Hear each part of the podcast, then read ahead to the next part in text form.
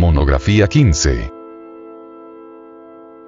¿Cómo surgen los poderes y la sabiduría? Se nos ha dicho que existen los sentidos internos, no lo negamos. Obviamente, hay más sentidos internos que externos. Las distintas escuelas tienen métodos para desarrollar poderes, para desarrollar los sentidos internos, pero en verdad, si queremos nosotros desarrollar los sentidos internos, debemos empezar por desarrollar el sentido de la observación de sí mismos, es decir, de la autoobservación. El sentido ese está latente en cada uno de nosotros, pero hay que desarrollarlo. El desarrollo solamente es posible a base de práctica. Conforme nosotros vayamos usando tal sentido, por sí mismo este se irá desarrollando, y a medida que progresemos en la observación de sí mismos, otros sentidos van también haciéndose manifiestos, y al fin llega el día en que mediante la autoobservación íntima nos hayamos conocido a fondo, íntegramente y en todos los departamentos de la mente y del corazón, los múltiples sentidos internos que poseemos se harán manifiestos, se desenvolverán preciosamente. He allí el por qué se nos ha dicho. No se te ipsum. Hombre, conócete a ti mismo y conocerás el universo y a los dioses. Conforme nosotros nos vayamos haciendo reflexivos, conforme no nos olvidemos de sí mismos, conforme no nos identifiquemos consigo mismo o con los demás, vamos comprendiendo el estado lamentable en que nos encontramos.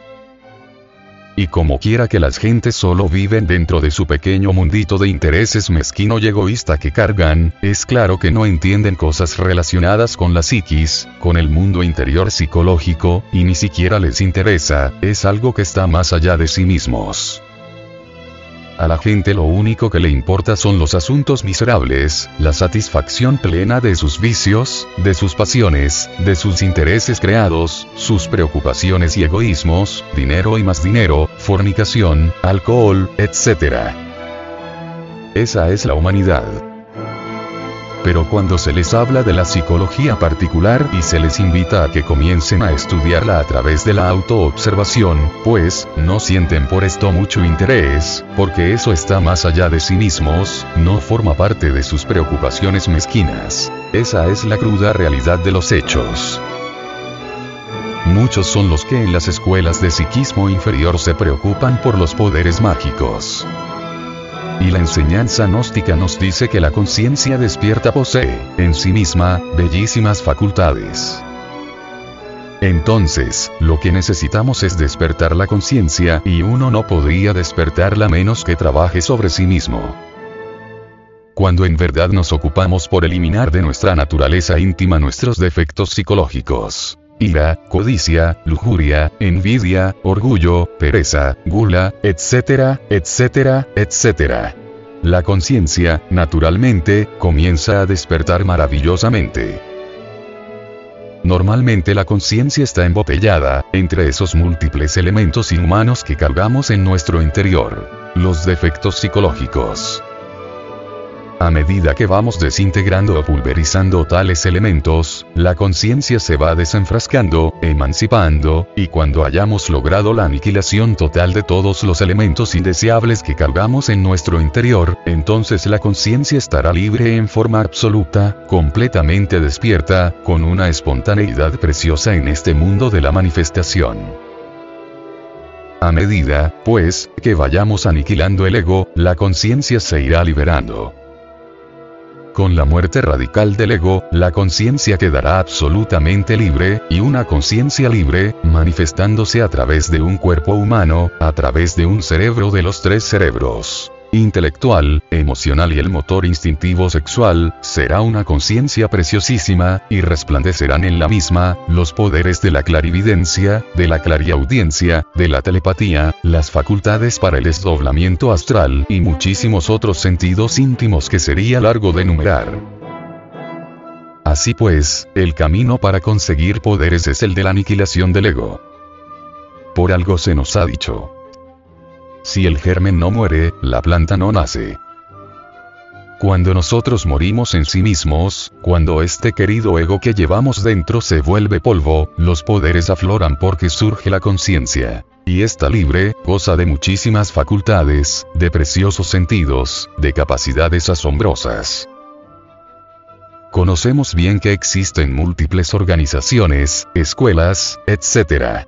Para desarrollar chakras, para conseguir poderes mágicos. Algunas de esas instituciones enseñan, definitivamente, prácticas que podríamos calificar de negras. En verdad, podemos afirmar que si solamente nos preocupáramos por desarrollar poderes y no aniquiláramos al ego, lo más que podría suceder es que nos convirtamos en magos negros. Las sagradas escrituras han hablado muy claro. El Evangelio ha dicho, Buscad primero el reino de Dios y su justicia, que todo lo demás se os dará por añadidura. Cuando se elimina el ego o yo en su totalidad, entonces todos los cinco cilindros de la máquina, intelecto, emoción, movimiento, instinto y sexo, estarían bajo el control de la conciencia y marcharía en armonía con el infinito. Desgraciadamente, el 97% de la esencia está embotellada entre los diversos elementos que constituyen el ego, el yo. Necesitamos desarrollar la conciencia, desembotellarla, desenfrascarla. Cuando lo logremos, múltiples poderes divinales, naturales, se expresarán en nosotros con toda su belleza y con todo su poder.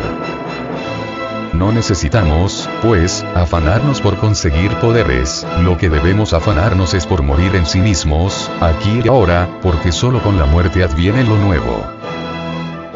Observemos la vida de los grandes místicos cristianos.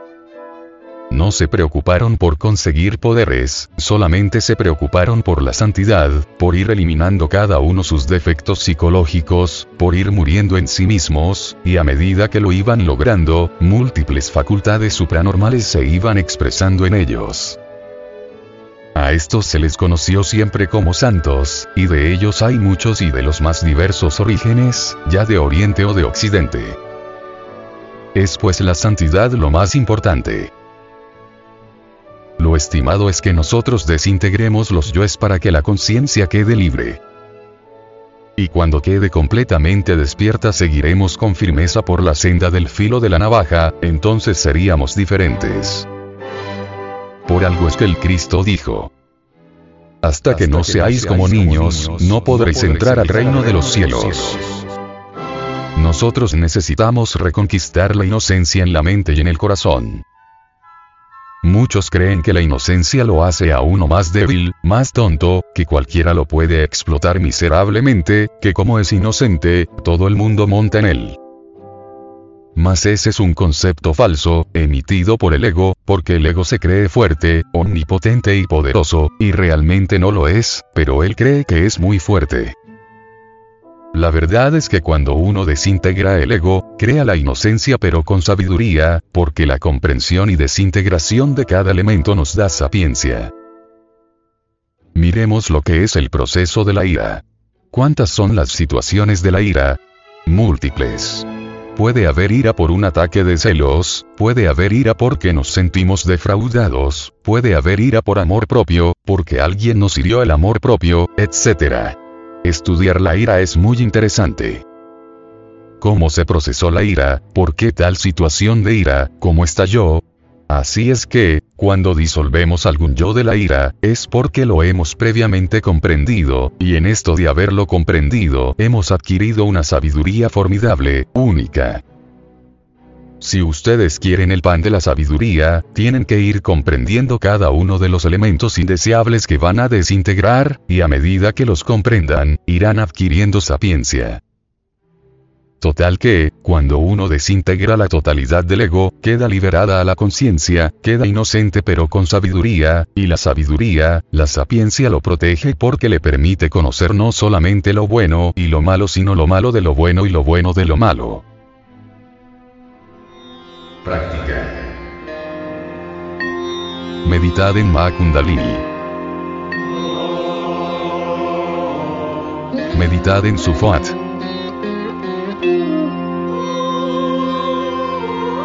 Meditad en sus siete grados de poder.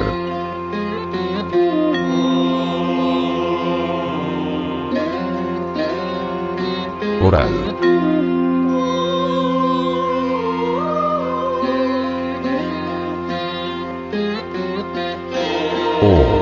Devi Kundalini. Tú eres el fuego de los siete centros Laya del universo.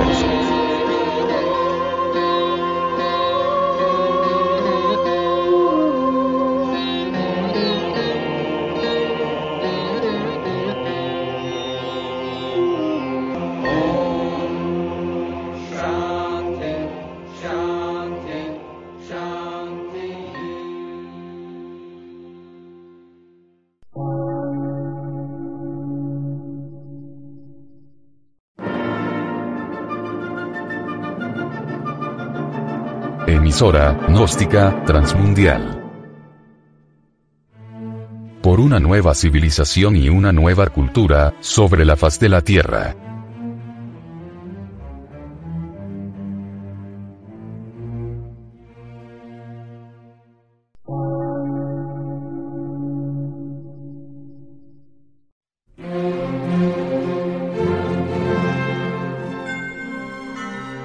De radiodifusión.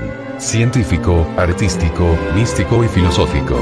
De la Asociación Colombiana de Centros de Estudios Gnósticos, Antropológicos, Psicológicos y Culturales. A.C.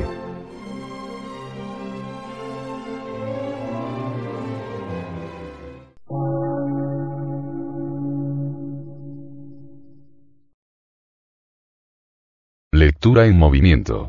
Difusión sin fronteras.